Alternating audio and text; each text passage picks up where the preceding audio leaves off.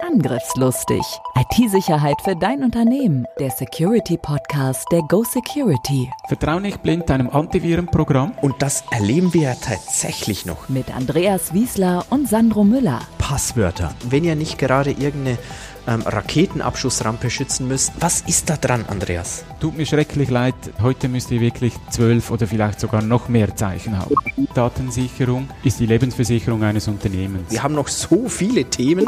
Sandro und Andreas sind die IT-Sicherheitsexperten in der Schweiz. Mit ihrer Firma Go Security sind sie die Firewall für zig Unternehmen, seit über 20 Jahren schon. Bereit für ein neues Update? Herzlich willkommen beim Podcast Angriffslustig IT-Sicherheit für dein Unternehmen. Heute wieder mit Andreas Wiesler und mein Name ist Sandro Müller. Das Thema heute. Wir möchten weiterfahren, wo wir das letzte Mal aufgehört haben. Mehrfaktor-Identifizierung. Was ist es? Was ist am sichersten? Unterschiede auch zu anderen Technologien, die da rumgeistern. Einfach das Thema von allen Seiten beleuchten. Heißt es denn jetzt Mehrfaktor-Authentifizierung oder Mehrfaktor-Authentisierung? Müssen wir jetzt schon zu Beginn pingelig werden? Ja. Da streiten sich die Experten natürlich. Ähm, beim einen geht es darum, dass ich einen zusätzlichen Ausweis habe und das andere ist die Überprüfung, ob das dann wirklich auch so ist ich glaube, wenn ich das richtig recherchiert habe, äh, äh, korrekterweise die meisten sprechen von Authentifizierung. Korrekt. Ähm, ich würde mal so sagen oder mich aus dem Fenster lehnen. Ich glaube, es ist nicht so wichtig, oder? Für uns überhaupt nicht. Uns wir, ist es egal. Wir, wir werden sowieso das eine mal so sagen, das andere mal so. Das kann sehr gut passieren, ja. Also verzeiht uns das. Ähm, ich glaube, ganz korrekt wäre Authentifizierung. Aber vielleicht wisst ihr das, dann schreibt es euch äh, doch unten in die Kommentare, äh, was ihr dazu meint und dann können wir das vielleicht auch mal nochmal aufgreifen. Danke. Ja, wie es der Name schon sagt, Mehrfaktor. Also das heißt, hier haben wir weitere Faktoren. Wir hatten ja jetzt immer über das Passwort gesprochen. Da heißt, wir haben irgendwie einen Benutzername, wir haben das Passwort und was gibt es dann noch? Ja, da gibt es natürlich einige Dinge mehr. Beim Passwort geht es ja darum, dass ich etwas weiß. Oder wenn ihr die letzte Folge gehört habt, das auch irgendwo aufgeschrieben habt natürlich. Aber die Uridee des Passworts ist, dass ich etwas weiß. Und dann gibt es natürlich noch, dass ich etwas besitze. Klassischerweise ja, Token. Token. Ein Kennwort, das äh, irgendwo sonst noch aufgespeichert äh, ist auf irgendeiner Karte. Ähm, das kann auch ein SMS sein oder sonst irgendwo. Ich denke, wir erklären doch schnell das Wort Token. Buzzwords. Buzzwords. Ein Token ist eine zusätzliche Information, die über einen zusätzlichen Weg zu mir kommt, sei das äh, auf ein bestimmtes Gerät, auf ein SMS, und mit dem kann ich mich dann zusätzlich irgendwo anmelden. Da kann ich garantieren, dass ich wirklich ich bin. Und nur wenn dann zwei auch kombiniert werden, Andreas, dann ist es ja echte Mehrfaktor-Authentifizierung. Sprich, wenn ich nur ein SMS kriege und vielleicht noch einen Benutzername habe, dann ist es ja keine echte Mehrfaktor- äh, oder Zwei-Faktor wird das häufig auch genannt, Authentifizierung. Genau, dann sind wir wieder bei einem Faktor und das muss man sehr genau unterscheiden. Das ist oft noch verwirrlich. Ja, ich habe ja gar kein Kennwort mehr, sondern ich muss was Zusätzliches eingeben, irgendeinen Code, der mir auf dem Handy angezeigt wird. Das ist damit nicht gemeint. Kannst du dich erinnern, was war das erste Mal, dass du Mehrfaktor-Authentifizierung verwendet hast? Wo war das? Ui, das ist schon so lange her. Also ich weiß es noch. Bei mir war es das, äh, das Postkonto, das ähm, Geldkonto bei der Post und das war damals mit so einer TAN-Liste, so einer Strichliste. Du kriegst eine große Liste mit, ähm, ich weiß auch nicht, 100 vordefinierten Einmalpasswörtern, da musstest du dann abstreichen und Korrekt, das war wirklich so der erste Start, die Banken, die da reagiert haben. Und dann hat man ja gemerkt, dass äh, das sehr unsicher ist, weil die ja schön der Reihe nachgekommen sind. Und dann war die Steigerung wild durcheinander. Genau. Da musste ich das 99., dann das dritte, das fünfte eingeben. Ja. Und dann mussten halt die Cyberkriminellen auch nach mehreren Tokens fragen, was dann auch Correct. passiert ist.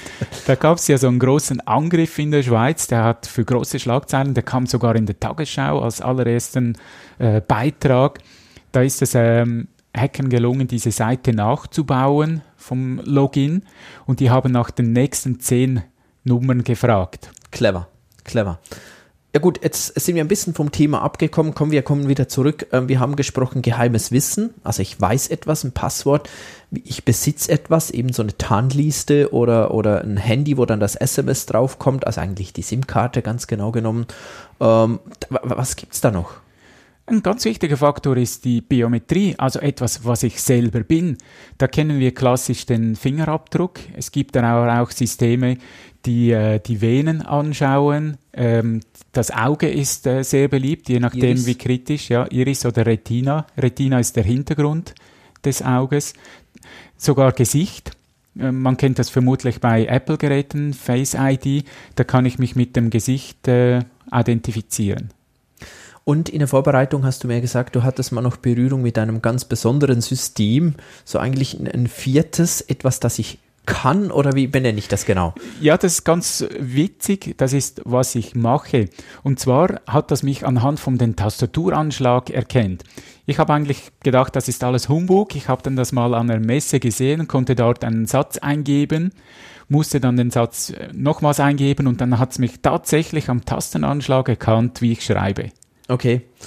Ich weiß nicht, ob ich dem so, ja, so müsste man vielleicht noch etwas genauer dann wissen, wie das wirklich funktioniert oder nicht funktioniert. Aber ich glaube, in der Praxis habe ich das noch nie gesehen. Du schon? Nein, mir ist das auch nie begegnet. Es gibt ja hier so zwei wichtige Faktoren bei Biometrie. Das ist das falsch akzeptiert, das heißt jemand anders gibt sich als äh, mich aus und das falsch zurückgewiesen. Das heißt, obwohl ich rein dürfte, werde ich abgelehnt. Und diese zwei Werte, die sind leider konträr zueinander. Das heißt, je sicherer ein System ist, umso mehr kann es natürlich passieren, dass ich falsch zurückgewiesen werde. Je unsicherer das es ist, kann es sein, dass auch jemand Fremdes sich als mich ausgeben kann. Und mit diesen Werten spielen natürlich die Hersteller von den Geräten. Und irgendwo in der Mitte ist dann natürlich die Wahrheit, wie das eingestellt ist. Und bei einer Tastatur kann ich mir vorstellen, dass diese Werte mit dem falsch akzeptiert relativ hoch sein könnte. Also wenn ich in der Disco fälschlicherweise zurückgewiesen werde, dann war das einfach zu sicher. Nee, das meinst du nicht, oder? Nein, absolut nicht. Was gibt's jetzt alles so für, die, wir haben gesprochen, SMS, diese Tokens, Token übrigens auch heute, äh, heutzutage häufig virtuell, ganz klassisch Google Authenticator, Microsoft Authenticator, was da alles gibt, die Tarnliste, Streichliste mit verschiedenen Varianten, Mobile ID haben wir noch nicht angesprochen. Ja, das ist ganz eine spezielle Lösung in der Schweiz. Das ist eine spezielle SIM-Karte, die du bekommst. Und dann kommt ein ganz äh, spezieller Aufruf auf dein Gerät. Du gibst einen PIN ein. Und wenn das stimmt, wenn das vom richtigen Gerät herkommt, wieder zurückgeht, dann bist du eingeloggt. Ich glaube, das basiert irgendwie auf SMS-Technologie. Genau, schlussendlich sind es SMS, ganz speziell formatierte SMS, die nur von dieser speziellen SIM-Karte dann auch äh, erkannt werden und auch so wieder zurückgeschickt werden. Ich muss ehrlicherweise sagen, ich habe mich damit noch nicht intensiv auseinandergesetzt. Soweit ich es verstanden habe bis jetzt, ist es aber nicht mit der Sicherheit eines klassischen SMS gleichzusetzen. Weißt du da mehr dazu? Ja, auf dieser SIM-Karte ist ein, äh, spezieller Schlüssel drauf, Code-Teil oder? Ja. drauf, den du mitschicken musst. Und das ist auch der Grund, äh, dass es nur schwerlich umgesetzt wird. Du musst beim richtigen Provider sein. Äh, Du brauchst eine spezielle SIM-Karte und auf der anderen Seite muss natürlich der Server das auch entgegennehmen. Es gibt zwar so Anleitungen, wie du deinen Exchange-Server umkonfigurieren könntest, aber ich habe das in der Praxis noch nie gesehen. Was ich hingegen häufig sehe in der Praxis im Moment ist Fototan. Gerade bei Online-Banking sieht man das Genau. äh, sehr oft, dass man ein Bildchen abscannen muss. Dann gibt es einen Code und den muss ich dann wieder eingeben. So ein klassisches Challenge-Response-System. Ich muss etwas abfotografieren, bekomme einen PIN und muss den wieder eingeben. Ja. Ist für die, die das nicht kennen, ist so ein bisschen wie ein, ein farbigen QR-Code oder ähm, äh, so ein Mosaik aus farbigen kleinen Teilen, das man dann abfotografieren muss. Und spannenderweise kann ich da auch sehr viele Informationen noch in diese Bildpunkte reintun. Zum Beispiel, wenn du eine Zahlung auslösen musst, steht da auch drin, so und so viele Franken an diese Person und willst du das freigeben? Genau, genau. Dann, ähm, das kennen die meisten natürlich wieder, oder gehe ich zumindest davon aus, ist der Fingerabdruck. Ja.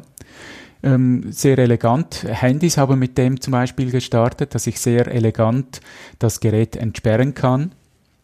Dann natürlich bei Apple. Face ID. Das heißt, ähm, oder so heißt es dort, eigentlich ist es Gesichtserkennung, ein Gesichtsscan. Weiß ich auch noch, hatte ich vor vielen Jahren mal einen Windows-Rechner, so einen Laptop, der hatte zum ersten Mal irgendwie integriert, ich glaube, das war von Dell, irgend sowas, ähm, Gesichtserkennung, um den PC zu entsperren. Ich habe das mal ausprobiert. Ähm, das erste Mal mit meinem Gesicht, das zweite Mal mit einem Foto. Beide Mal hat es funktioniert. Und das war kein gutes Foto oder so. Wirklich, ähm, das hat damals überhaupt noch nicht funktioniert. Oder doch funktioniert schon, aber wie hast du vorhin gesagt, eben die falsch, falsch akzeptierte, falsch akzeptierte Antwort, die war viel zu hoch. Genau. Ja, das haben viele Hersteller, dieses Problem. Wo, welchen goldigen Mittelweg gehe ich da? Als ähm, Face ID auf den Markt kam, gab es schon kurz darauf diese Anleitung im Internet, wie du eine Gesichtsmaske nachbauen kannst, damit genau. du dich dann auch als die falsche Person ausgeben kannst. Also hier haben wir einen ständigen Wettkampf zwischen den Hackern, die da das System überlisten möchten, und dem zusätzlichen Schutz, den ich habe. Wenn wir mal zurückgehen zu den etwas älteren Technologien, SMS gilt ja schon nicht wirklich als sicher. Würdest du das überhaupt noch verwenden? Ja, SMS, ist halt sehr beliebt. Es ist sehr einfach. Jeder hat heute ein Handy und dann schicke ich ihm das. Dummerweise ist halt dieser Standard, dieser Verschlüsselungsstandard, äh, gilt als geknackt. Und äh, so kann ich relativ einfach, wenn ich in der Nähe bin, auch die SMS abfangen. Richtig. Du hast es gesagt, in der Nähe bin. Ich muss aber schon in der Nähe sein. Das ist ja wieder ein Hindernis. Für die Luftschnittstelle. Aber wenn ich natürlich eine Schwachstelle auf meinem Gerät habe, dann können Sie auch das SMS dort auslesen. Darum sagen wir ja immer, nie auf dem gleichen Gerät wo ich zum Beispiel Online-Banking mache, auch das SMS empfangen. Niemals. Genau, das ist auf jeden Fall keine gute Idee und ähm, es ist tatsächlich auch, äh, wie wir auch schon in anderen Folgen gesagt haben, wenn dein Gerät gehackt ist bereits, wenn da bereits ein Virus, ein Trojaner, irgendwas drauf ist, dann hast du eh verloren. Dann nützt eigentlich wenig äh, noch etwas. Und äh, was meine Meinung auch ist bei der Geschichte mit dem SMS, wenn es wirklich als zweiter Faktor, also du hast Passwort und SMS, dann finde ich das noch deutlich sicherer als nur Benutzername, Passwort. Oder wie siehst du das? Auf jeden Fall. Es heißt ja auch, mehrere Faktoren und ich ergänze jetzt das auch auf mehreren Geräten. Weil da ist der Aufwand natürlich riesig. Ich müsste dann deinen PC oder Mac knacken plus dein Handy und das ist sehr unwahrscheinlich. Mhm. Ähm, die Geschichte mit diesen Tokens, die ist ja eigentlich ganz okay, oder? So Google Authenticator, Microsoft Authenticator und wie die alle heißen. Vielleicht ganz kurz für die, die das noch nie verwendet haben. Wenn ihr das einrichtet bei eurem Webdienst, dann müsst ihr einen kleinen Teil abscannen. Mit dem stellt ihr die Synchronisierung her. Dann laufen da so Zahlen durch. Alle 30 Sekunden gibt es neue sechsstellige Zahlen, die ihr dann zusätzlich eingeben müsst. Und das ist jetzt synchronisiert, das heißt, das läuft offline. Das heißt, ihr braucht nicht einmal eine Internetverbindung zusätzlich, sondern einfach diese Zahlen noch abtippen und ihr könnt euch mit dem anmelden. Also kann ich E-Banking machen ohne Internetverbindung? Auf dem zweiten Gerät brauchst du kein Internet. Ach so, genau. Natürlich brauche ich für das E-Banking immer noch Internet, sonst funktioniert es nicht. Ähm, die Sicherheit von Biometrie, da bin ich der Meinung, das ist sehr stark abhängig schlussendlich von der Implementierung. Wie ist es wirklich gemacht? Auch hier gilt natürlich, wenn es wirklich als zusätzlicher Faktor kommt, dann ist es immer noch deutlich, in jedem Fall deutlich sicherer als nur das Passwort. Ähm, häufig wird das aber auch dann als Ersatz verwenden, verwendet. Ja, und genau das mit dem Ersatz, das ist nicht der zweite Faktor. Das ist uns wirklich sehr, sehr wichtig. Wenn ihr ein Handy, ein Tablet habt, das ihr mit Fingerabdruck oder mit dem Gesicht entsperren könnt, das ist kein zweiter Faktor. Genau, von, äh, nach einer Präsentation kam vor kurzer Zeit ein junger Herr auf mich zu, der sagte dann, ähm, ich habe da noch eine Frage. Mein Handy ist kaputt und ich hatte da, ich glaube, es war sogar der Google Authenticator, auf jeden Fall so, so ein Token Generator. Ich, hat, ich habe das Tool da drauf. Ähm, wie kann ich das wieder herstellen? fragte ich, warum ist das wichtig für dich? Und er sagte mir dann, er sagte mir dann, ja, das ist wichtig, weil ich habe da all meine Kryptowährungen so gesichert. Ah, ich habe dann verstanden, warum das so wichtig war für ihn. Jetzt ähm, hat man das Klatschen auf meine Stirn nicht gesehen. genau, Andreas hat hier gerade die Augen verdreht. Ähm, das ist eine sehr unglückliche Situation, weil er kommt nicht mehr an sein Geld, an sein Kryptogeld heran Und tatsächlich ist es aber so, wenn man sich nicht darauf vorbereitet, auf diesen Fall, kann das unglücklich werden. Ich sage mal mit seriösen äh, Dingen wie, ähm, wenn ich das bei meiner ähm, Hausbank äh, dann nicht mehr habe, die helfen mir schon wieder da dran zu kommen. Aber eigentlich ist es weg, oder? Bei einer Kryptowährung, wo ich das bei mir auf dem Gerät gespeichert habe, habe ich natürlich dann ein großes Problem. Aber da ist mir ja auch mal was Peinliches passiert, Sandro. Ich, Erzähl, Andreas. ich weiß, glaube worauf du hinaus willst. Ja, ich habe einen, einen Longjog gemacht, war ein bisschen länger unterwegs, habe so meine 30 Kilometer gelaufen, hatte das Handy dabei und irgendwie durch das Schütteln hat das Handy gemeint, ich gebe meinen PIN ein. Als ich dann am Ziel angekommen bin und mein Handy hervorgenommen habe, wurde ich begrüßt mit Grüezi, Hallo, Welcome es war gelöscht. Und wenn du dann da deine zweiten Faktoren gespeichert hast und du hast kein Backup, siehst du ziemlich dumm aus. Deshalb. Das ist wichtig für dein Backup. Überlege, wie du dein Konto wiederherstellen kannst. Es ist sehr wichtig, dass du auch beispielsweise diese Tokens irgendwie gesichert hast. Ja, dann sprechen wir doch noch über Biometrie. Biometrie ist ja eher etwas vom, ich sag mal, ist auch nicht neu, aber ähm, dass es in der Praxis wirklich angewendet wird, so das Neueste. Ja, der große Vorteil bei der Biometrie ist, ich kann das nicht zu Hause liegen lassen, ich habe es immer dabei. Ja, das mein, denkst du. Ich kenne Leute, die können alles zu Hause liegen lassen. Einen Finger zu Hause liegen lassen, das musst du mir mal zeigen. Ja, ich muss ja. dir das, aber ich glaube, es gibt Menschen, die das. Nein, natürlich nicht. Und ähm, da werden wir auch häufig gefragt, E-Biometrie oder äh, ganz konkret so der Fingerabdruck beim Handy. Achtung, jetzt sprechen wir mal nicht von Mehrfaktor-Authentifizierung, sondern rein von der Biometrie. Braucht da ja äh, nicht gleichzeitig noch das Passwort. Ey, wie sicher ist das? Das ist ja auch nicht sicher. Und äh, ich, ich habe noch mal ein spannendes Experiment gemacht. Ich frage häufig die Menschen dann, wer von euch kennt eigentlich den Code von einem anderen, von einem fremden Handy, von, von Partnerin, Partner, von jemandem in der Firma, Freunde. Und da, da sagen die meisten ja. Also nur ganz wenige, die sagen, nee, ich kenne von niemandem Fremden sonst noch. Oder schon nur im Zug zuschauen, wenn sie es eingeben oder ein Wischmuster haben, das, das, hast du relativ schnell. Das kommt ja noch dazu, oder? Und es gibt Leute, die müssen das wirklich so eingeben in der Öffentlichkeit, dass du zugucken musst. Die genau. zwingen genau. dich schon fast dazu. Und dann frage ich in einer zweiten, äh, oder nachdem das geklärt ist, frage ich dann, hey, und wer von euch hat eigentlich schon mal einen Fingerabdruck von irgendjemandem nachgebaut und damit ein Gerät entsperrt. Und ich habe die Frage schon häufig gestellt. Einmal hat einer behauptet, er hat schon gemacht. Hat er den Fingerabdruck seiner Frau geklaut vom Glas? Ich habe dann nicht weiter gefragt. Ähm, es zeigt aber so auf, natürlich ist das auch nicht sicher, natürlich geht das auch und natürlich kommt sofort, wenn, wenn ein Hersteller, ob Apple oder Samsung oder wer auch immer, wieder eine neue Technologie rausbringt, kommt sofort einer, der das irgendwie wieder geknackt hat. Nur die Frage ist, um wissen zu können, wie sicher ist, das muss ich auch mal über den Aufwand sprechen. Und das ist bei ähm, Biometrie meistens schon etwas höher ähm, als bei klassischen Passwörtern. Es gibt zwar schon Anleitungen im Internet, die du anschauen kannst, die du dir herunterladen kannst, aber es braucht immer noch recht Aufwand. Und da kommt es auch immer ein bisschen darauf an, wie speichern die Unternehmen diese Fingerabdrücke. Ideal ist natürlich, wenn nicht der gesamte Fingerabdruck äh, gespeichert wird, sondern nur diese markanten Stellen.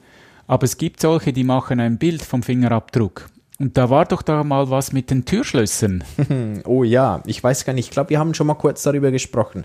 Da gab es wirklich eine Firma, ähm, die hat Bilder von diesen Fingerabdrücken gespeichert und dann nicht nur in den Türschlössern, die haben das zentral gespeichert in einer Datenbank und diese Datenbank mussten sie dann unbedingt auch noch online öffentlich zugänglich machen, ohne besonderen Schutz. Das war dann schon unglücklich.